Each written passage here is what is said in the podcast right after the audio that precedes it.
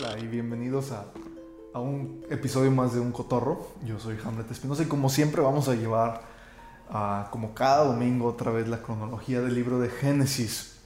Vamos a leer algunos versículos de Génesis 7, pero quisiera hacer una especie de paréntesis o una referencia el día de hoy a Mateo 24, donde el Evangelio de Mateo nos presenta una idea que nos habla de algo que va a ser, dice Mateo, o dice el evangelista aquí, dice, esto va a ser como en los días de Noé. ¿sí?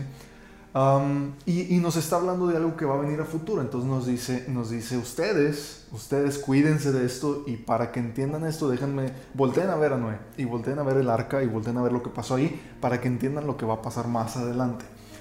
Entonces, creo que una de las razones por las que tenemos esta Biblia y por la que, por las que tenemos el libro de Génesis y todos los libros del Antiguo Testamento, que pudieran ser libros lejanos a nosotros, un poquito extraños y a veces decimos, ¿por qué, ¿por qué los estamos leyendo? Ah, hay una parte en el Nuevo Testamento donde nos dice que todas estas cosas, hablando del pueblo de Israel, dice, eh, les pasaron y están escritas como lecciones para ustedes, ¿sí? Y ustedes somos nosotros, ¿sí? Todo esto que está ahí, dice, está como una lección. ¿vale? Entonces cuando, cuando en, Mateo nos dice, como en los días de Noé va a ser esto, nos hace voltear a ver a Noé. Entonces no se trata solamente de decir, ah, caray, había demonios en la tierra y Caín y vivían mucho tiempo y Adán la regó y Eva comió y luego una serpiente y, leerlo y quedarnos con esa curiosidad meramente intelectual, sino que hay que leerlo y hay que entender para qué me sirve a mí, ¿no? Para, para, para qué está esto escrito, para qué lo estoy leyendo y cómo va a afectar mi vida. Entonces vamos a, vamos a Génesis 7, si me acompañas vamos a darle lectura y, por ahí nos vamos, ¿no? Dice así Génesis 7, del versículo 11 en adelante, me voy a saltar los primeros 10, del 11 en adelante, dice así. El año 600 de la vida de Noé, en el mes segundo, a los 17 días del mes, aquel día fueron rotas todas las fuentes del grande abismo y las cataratas de los cielos fueron abiertas hubo lluvia sobre la tierra cuarenta días y cuarenta noches. En este mismo día entraron Noé, y Sam, Cam y Jafet, hijos de Noé, la mujer de Noé y las tres mujeres de sus hijos con él en el arca. Ellos y todos los animales silvestres según sus especies, y todos los animales domesticados según sus especies, y todo reptil que se arrastra sobre la tierra según su especie, y toda ave según su especie, y todo pájaro de toda especie. Vinieron pues con Noé al arca, de dos en dos, de toda carne en que había espíritu de vida. Y los que vinieron, macho y hembra, de toda carne vinieron, como le había mandado Dios, y Jehová le cerró la puerta. Y fue el diluvio cuarenta días sobre la tierra, y las aguas crecieron, y alzaron el arca, y se, se elevó sobre la tierra. Y subieron las aguas, y crecieron en gran manera sobre la tierra, y flotaba el arca sobre la superficie de las aguas. Y las aguas subieron mucho sobre la tierra, y todos los montes altos que había debajo de todos los cielos fueron cubiertos. Quince codos más altos subieron las aguas después que fueron cubiertos los montes. Y murió toda carne que se mueve sobre la tierra, así de aves como de ganado y de bestias, y todo reptil que se arrastra sobre la tierra, y todo hombre. Todo lo que tenía aliento de espíritu de vida en sus narices, todo lo que había en la tierra, murió. Así fue destruido todo ser que vivía sobre la faz de la tierra, desde el hombre hasta la bestia, los reptiles y las aves del cielo, y fueron raídos de la tierra. Y quedó solamente Noé y los que con él estaban en el arca, y prevalecieron las aguas sobre la tierra 150 días. Esto es Génesis 7 del 11 al 24. Me salté unos versículos o me salté 10 versículos antes de llegar aquí es un poquito repetitivo este capítulo, pero al mismo tiempo es, bien breve. ¿sí? En, un capítulo de la, Biblia, tenemos uno de los sucesos más importantes en la historia de la Biblia y en la historia humana. ¿sí? Eh, la, constante, el constante debate entre la creación y la evolución.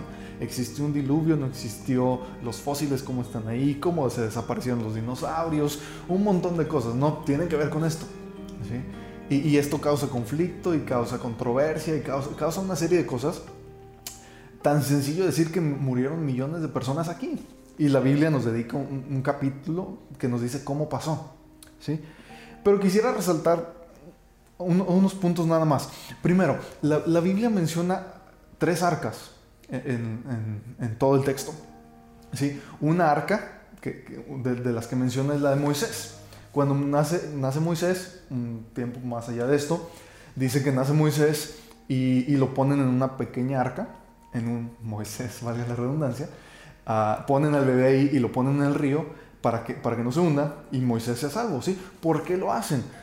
Porque en ese tiempo el pueblo de Israel ah, era, era esclavo en Egipto, habían estado en Egipto y esa historia espero en algún momento lleguemos hasta ahí. Pero los israelitas estaban en Egipto, eran esclavos ahí y eran muchos israelitas. Entonces Faraón, el rey de Egipto en ese entonces, dice, ¿sabes qué? A todos los niños que nazcan los vas a matar. A las niñas igual y déjalas vivir, pero a todos los bebés, hombres, los vas a matar. Entonces nace Moisés, sus papás no quieren que muera, este, lo esconden, lo ponen en una barquita y lo echan al río y resulta que, va a dar a los brazos de la hija de Faraón y la hija de Faraón lo, adopta como suyo y lo, educa, lo salva y después Moisés se convierte en un gran líder y, libera a, los judíos, al pueblo de Israel de, Faraón y demás. Y esa historia en su momento la, la, analizamos. El punto aquí es que esa, esa, barquita en la que estuvo Moisés, o al menos la Biblia así, así la, eh, usa esta simbología, esta, esta palabra, salva la vida de Moisés. ¿no?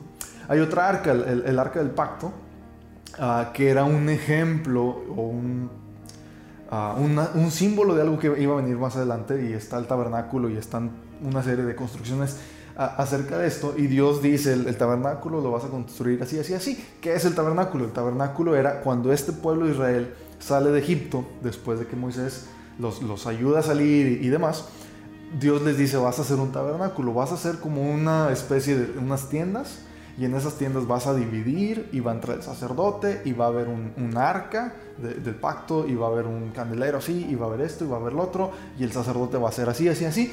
¿Y qué era la finalidad de eso? Todo ese tabernáculo y esa arca y todo lo que había ahí tenía que ver con la adoración de los hombres hacia Dios. ¿sí? Y había sacrificios al respecto y había tiempos y momentos establecidos en los cuales ellos, ahí se acercaba a Dios y dice que Dios estaba ahí, estaba en su tabernáculo. Entonces los, israelitas volteaban a ver eso como la habitación de Dios entre ellos y era precisamente eso. ¿sí?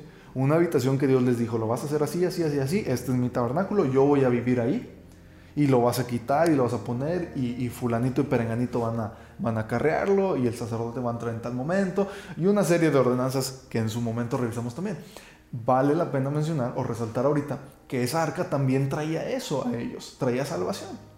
Entonces tenemos una tercera arca, y es la primera que se menciona aquí, el arca de Noé, que trae esto, salvación. Son, son objetos de salvación todo el tiempo. Y Dios le dice a Noé, vas a hacer el arca de tal madera y la vas a hacer de tales medidas y le vas a poner tres pisos y vas a hacer cuartos y vas a meter a los animales y vas a hacer esto y vas a hacer lo otro y leíamos y lo veíamos en capítulos anteriores, anteriores donde dice que Noé hizo todo lo que Dios le dijo. Y no se trata de ser redundantes, pero recordemos lo, que significó para Noé. Y recordemos lo que significó para la sociedad en su momento. Y que todo el mundo probablemente volteaba a ver a Noé y decía, no, estás loco, ¿por qué estás haciendo eso? ¿Por qué estás haciendo aquello? Dios no existe, nunca ha llovido, eso no va a pasar, ¿qué te pasa? ¿No? Estás loco, estás loco, estás loco, estás loco. Y de repente tenemos esa realidad aquí. Y en Génesis 7 tenemos ese diluvio que Noé esperó, que Matusalén esperó, que Enoch esperó. Y Dios cumple. Y Dios cumple y tenemos el diluvio, el diluvio y en Génesis 7.1, no lo leí ahorita, le voy a dar lectura, dice que dijo luego Jehová a Noé, entra tú y toda tu casa en el arca, porque a ti he visto justo delante de mí en esta generación. Entonces tenemos un, medio de escape, tenemos un, arca ¿sí? que Dios prepara. ¿sí? ¿Por qué la prepara? Porque va a haber un juicio. Y Dios sabe que va a juzgar al hombre. Y recordemos que desde el principio, desde Génesis 6, dice que Noé halló gracia ante los ojos de Jehová. Entonces, hay un juicio, hay un escogido, por así decirlo, Noé, que encuentra gracia delante de Dios, y hay un medio de escape que es el arca. Y este medio de escape, Dios lo invita. Y Dios lo diseña, Dios lo prepara, Dios lo manda a hacer y Dios invita a Noé. Entra Noé. ¿Sí? Entra Noé al arca porque ya va a pasar lo que te dije que iba a pasar. Y le dice, de todo animal limpio vas a tomar siete parejas, tal, tal. Le da la, le da la serie de ordenanzas que leímos se cumplieron. en, el texto que leímos dice, así pasó, vinieron los animales y Noé los metió e hizo Noé conforme a todo lo que Dios le dijo. ¿sí? El 5 lo vuelve a repetir, e hizo Noé conforme a todo lo que le mandó Jehová. Y por causa de las aguas del diluvio entró en el arca y con él sus hijos, etcétera, etcétera, nos dice el 7 y nos sigue, nos sigue hablando de todo esto. ¿vale? Y fíjate, y fíjate lo que dice el versículo 16. ¿sí? entre la construcción del arca había una ventana y había una puerta. ¿sí? Entonces tenemos un medio de salvación que Dios diseña y Dios manda al hombre a entrar. ¿sí? Tenemos un juicio que está llegando a la tierra y tenemos a este hombre ¿sí? que, que, está entrando con Dios. Y dice el versículo 16, y los que vinieron, macho y hembra, de toda carne vinieron, como le había mandado Dios. ¿sí? Y, este, y esta siguiente frase ah, me pone la piel chinita, ¿no? Dice, y Jehová cerró la puerta. Dios hizo todo. Dios diseñó, Dios preparó, Dios llamó. Y cuando Dios quiso, Dios cerró la puerta. Y empezó a llover. Y nos dice, y empezó a llover, y empezó a llover, y empezó a llover. Y nos dice, todos murieron. Así como todos los que estaban adentro vivieron, y así como vinieron muchos animales, y, pasó todo como Dios quería que pasara, dice el 21, y murió toda carne que se mueve sobre la tierra, así de aves como de ganado y de bestias y de todo reptil que se arrastra sobre la tierra y todo hombre, todo lo que tenía aliento de espíritu de vida en sus narices, todo lo que había en la tierra, murió. ¿Por qué? Porque Dios cerró la puerta. Llegó un punto donde Dios dijo hasta aquí. Llegó un punto donde Dios dijo ya no. Los esperé. ¿Cuántos años los esperó? 969 años de la vida de Matusalén. Los esperé casi mil años, dice Dios. Y, acordémonos lo que veíamos la vez pasada en Pedro, donde dice, Dios no retarda su, su promesa, como algunos lo tienen por tardanza. Algunos dicen, no, Dios no va a venir, no, Dios está tardando. Esto decían las personas en tiempos de Noé. Y de pronto Dios dijo ya. Y de pronto Dios dijo basta. Y de pronto Dios dijo, ahí viene la lluvia. Agua, va. Bastante literal. Dice que Dios cerró la puerta y subieron las aguas y subieron las aguas y murió. ¿sí? Toda carne que se mueve sobre la tierra. Todo lo que tiene aliento de vida murió. Dice el 23, así fue destruido todo ser que vivía sobre la faz de la tierra, desde el hombre hasta la bestia y los reptiles, las aves del cielo y fueron raídos de la tierra y quedó solamente Noé y los que con él estaban en el arca. Y prevalecieron las aguas sobre la tierra 150 días. Acompáñame al libro de Mateo, capítulo 24. ¿Qué tiene que ver Mateo 24 con, con, Génesis y con Noé? Y, y quisiera solamente ofrecerte una reflexión y cerrar con la misma. Dice, dice Mateo 24 o empieza Mateo 24 con una pregunta. ¿sí? Ah, nos, nos, dice el primer versículo lo siguiente, dice que Jesús salió del templo y se iba y se acercaron sus discípulos para mostrarle los edificios del, del templo. Respondiendo él les dijo, ¿veis todo esto? De cierto os digo que no quedará aquí piedra sobre piedra que no sea derribada. Ah, ¿qué, qué significa esto? Jesús estaba en, la tierra, había estado treinta y tantos años para, para, cuando llegamos a Mateo 24, Jesús tiene 33 años en la tierra, ¿no? Y, vino Jesús y a los 30 años empezó su trabajo en la tierra, su ministerio, como, lo menciona, y, e hizo y deshizo. Y, le habló feo a los fariseos y limpió el templo, e hizo una cosa, e hizo otra, y le habló feo a los, a los, a los intérpretes de la ley, y, y sanó enfermos, e, e, hizo milagros y deshizo milagros y, habló con los samaritanos y habló aquí, y habló acá y revivió a Lázaro y una serie de cosas, ¿no? Jesús llega como rey, o mucha gente está esperando a este rey, a este Mesías, sobre todo los judíos. Entonces, hay, un versículo, en, es Lucas 19, 11, donde, donde estaban hablando unas parábolas y demás, y dice que los discípulos estaban esperando que este rey, este reino, se manifestara y dice inmediatamente. Ellos ya estaban esperando esto, ya decían, ¿cuándo, ¿cuándo lo vas a hacer? ¿Sí? El Mesías que estaba profetizado, el Mesías que estaba prometido, ya está aquí, ¿y a qué horas no estableces tu reino? ¿sí? Y, hay un pasaje, ah, no recuerdo la cita, pero cuando, cuando la mamá de, Jacobo y Juan les dice, oye, este, ¿a cuál sentamos a tu diestra y a cuál sentamos a, cuál sentamos a tu derecha y a cuál sentamos a tu izquierda? Y los discípulos constantemente se estaban peleando por, por quién iba a ser el, mayor, decían, ¿quién, quién, en el orden de jerarquías ¿no? de la Biblia, perdón, del reino de, Dios, quién va a ser el uno y quién va a ser el dos, y Pedro, que era el, de voz fuerte, ¿no? Y, el, que le entraba todo probablemente decía, no, pues saben que este, yo, yo, yo trabajo más que ustedes y yo hablo más que ustedes y Jesús me quiere más a mí. Y tal vez Juan decía, no, no, no, espérenme, el, consentido aquí soy yo. Y había una serie de estira y afloje, ¿no? En todo esto. Y constantemente Jesús les tiene que recordar que no, que no es así, que no es así, que, que, su reino es diferente y su reino no es de este mundo y que esto no va a pasar. ¿Por qué? Porque ellos estaban esperando, los discípulos estaban esperando una campaña política, una campaña social, una campaña militar, donde Jesús llegara como rey y estableciera su, reino. Entonces aquí está saliendo del templo y le dicen, oye Jesús, mira, vamos a ver el templo. Y les dice, se acercaron para mostrarle los edificios del templo. Jesús va saliendo de ahí, que a poco no los conocía, pero ellos llegan y le dicen, mira Jesús, todo esto, ¿sí? el, nuestro magnífico templo y todo lo demás. Y Jesús les dice, ¿saben qué? Ah, les digo que no quedará aquí piedra sobre, sobre piedra que no sea derribada.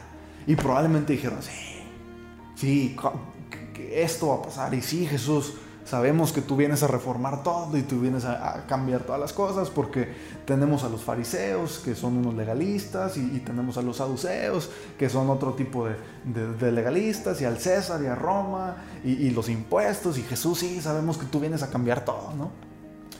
Entonces le preguntan, versículo 3, dice, estando él sentado en el monte de los, de los olivos, los discípulos se le acercaron aparte diciendo, y esta pareciera ser de las preguntas que, que más siguen matando el, intelectualismo ah, cristiano y, el intelectualismo de la Biblia, que más siguen llamando la atención, y es que es una pregunta difícil, ¿sí? Pero curiosamente es, es el mismo tipo de pregunta que los discípulos tenían tres años haciéndole. ¿Cuál es la pregunta? ¿Cuándo serán estas cosas? ¿Y qué señal habrá de tu venida y del fin del siglo? ¿Sí? ¿Qué quiere decir esta pregunta? Quiere decir cuándo, cuándo va a venir tu reino. ¿Sí? ¿Y cómo vamos a saber que ya viene? ¿Sí? La pregunta es un poquito distinta a todas las demás, porque les le dicen el fin del siglo. Y escuchamos esto y decimos, órale, el fin del mundo, ¿no? ¿Sí? el apocalipsis. Se va a acabar el mundo y cómo vamos a saber. Y ellos dicen, ¿cuáles son las señales? Ahora, no, no, no es momento de, entrar y quizás yo tampoco soy la persona para entrar en debates acerca de, de, las diferentes posturas que pudiera haber al respecto de esta pregunta, ¿no? ¿Cuándo va a ser? ¿Cómo va a ser? ¿Qué va a pasar? ¿Qué señales va a haber? Y demás. Jesús les dice y empieza la respuesta en el versículo 4 de Mateo 24 diciendo, mirad que nadie os engañe. ¿Sí? Y, pareciera ser la advertencia perfecta para este tema. ¿sí? Saben que va a haber mucho engaño y ustedes tengan cuidado de que nadie los engañe. Y empieza del 5 en adelante a hablar de cosas que están relacionadas precisamente con el fin del siglo. Y leemos esto y pensamos en el fin del mundo y, Jesús va a volver otra vez y, se va a destruir el templo y va a pasar esto y va a pasar lo otro. Por ahí va la pregunta de los discípulos, porque ellos creían que ya iba a pasar. Ellos decían, ya, ya, ya, ya, ya, ya no tarda. ¿Cuándo pasa y, cómo vamos a saber? ¿Y qué señal nos vas a dar? Jesús, tú cambiaste el, agua en vino. Jesús, tú resucitaste a Lázaro. Jesús, tú limpiaste la lepra. Jesús, tú, tú hiciste aquí, tú hiciste acá. ¿Qué, ¿Qué, más? ¿Qué falta? Juan 2, cuando Jesús va a la boda, y, y, es una historia bastante interesante, está Jesús en una boda y se les acaba el vino y viene su mamá y le dice, Jesús, no hay vino y Jesús cambia el agua. Y termina esa historia el, evangelista Juan diciendo, este principio de señales hizo Jesús. ¿sí? Hizo muchas señales y esta fue la primera, lo que está diciendo Juan. Entonces los discípulos ya vivieron todo esto y dicen, ¿qué señal va a haber? ¿Sí? Cuando ahora sí ya, ya, ya, ya, ya venga todo. Jesús le da una serie de respuestas que no vamos a leer ahorita. ¿sí?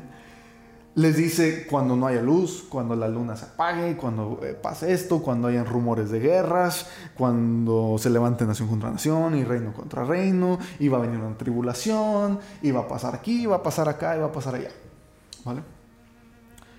Les dice el 34, de cierto os digo que no pasará esta generación hasta que todo esto acontezca. Y, es bien importante leer estos versículos bien detalladamente, porque sí, sí podemos entender algunas cosas de ahí. Y les dice, el cielo y la tierra pasarán.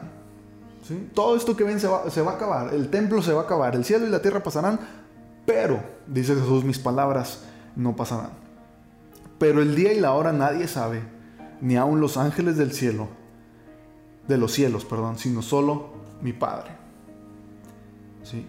Y aquí quisiera descansar un poquito y, analizar lo que está diciendo.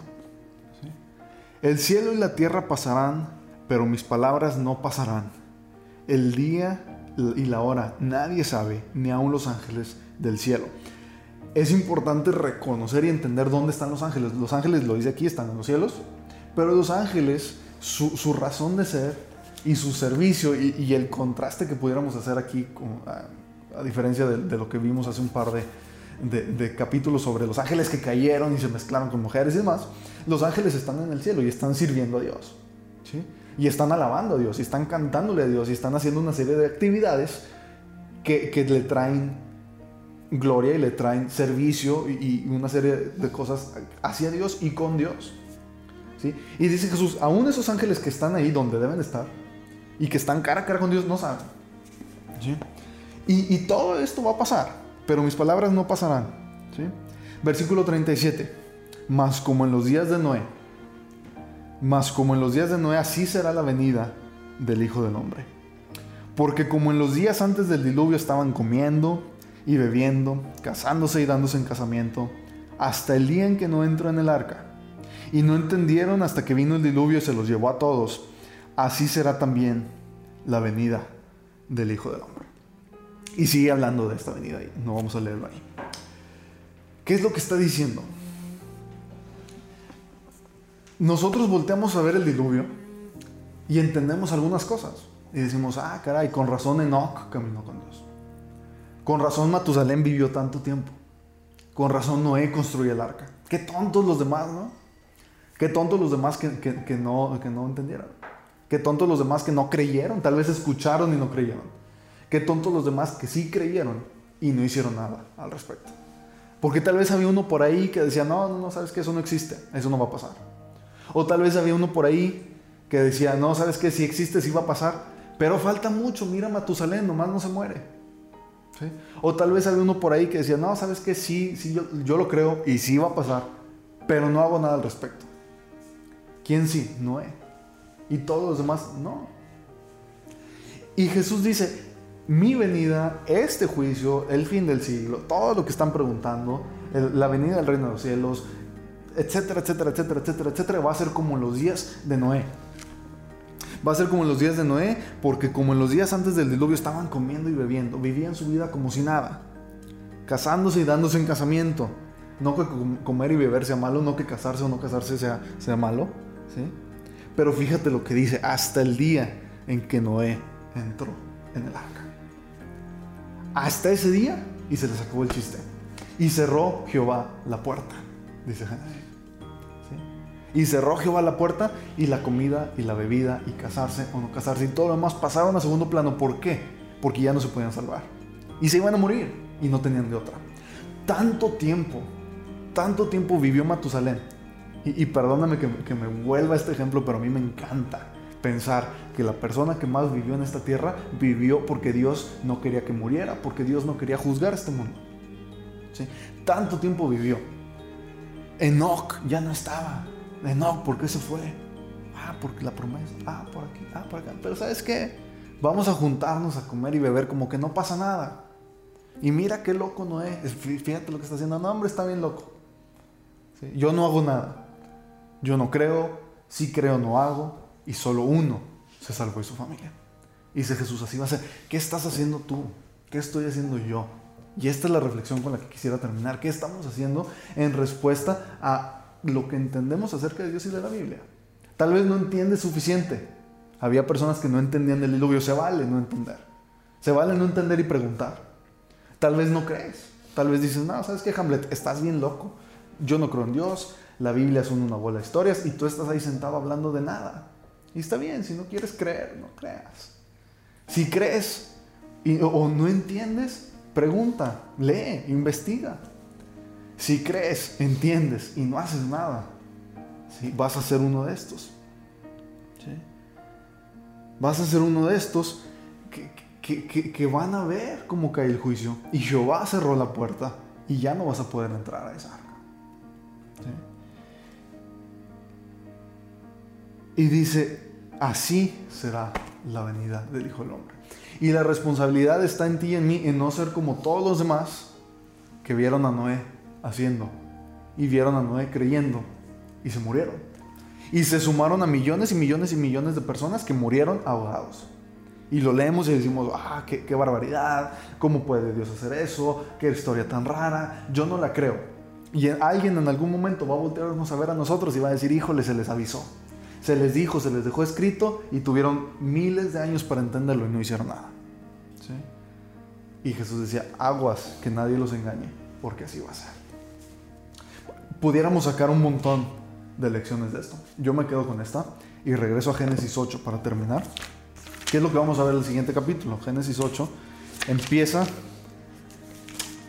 con una frase llena de esperanza y con una frase bastante, bastante preñada de información. Dice, y se acordó Dios de Noé. Estaba Noé en un arca, flotando por la superficie de la tierra. Y no había montes y no había nada, porque el agua dice que subió 15 codos más. De donde estaba el monte más alto, subió, subió, subió, subió, y estaba el agua, y estaba el arca que iba y venía por aquí por allá.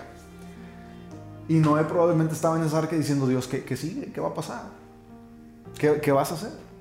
Y dice que se acordó Dios de Noé. No lo olvidó, no lo dejó ahí, a su suerte. Y Dios hizo algo al respecto y hizo algo en respuesta a ese Noé que andaba por ahí. Hay bastantes cosas bien interesantes.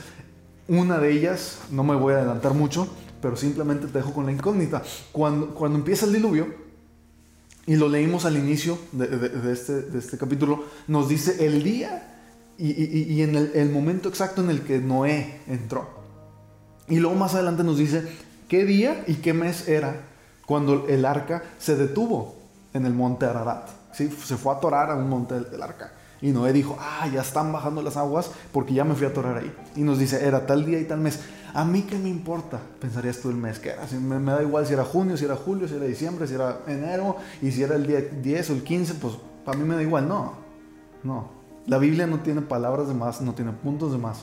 Y estas cositas las vamos a ir descubriendo poco a poco en, el pasar de los capítulos. Te agradezco como siempre me hayas acompañado. Cualquier duda, cualquier comentario, como siempre estoy a tus órdenes y pues gracias y nos vemos el próximo.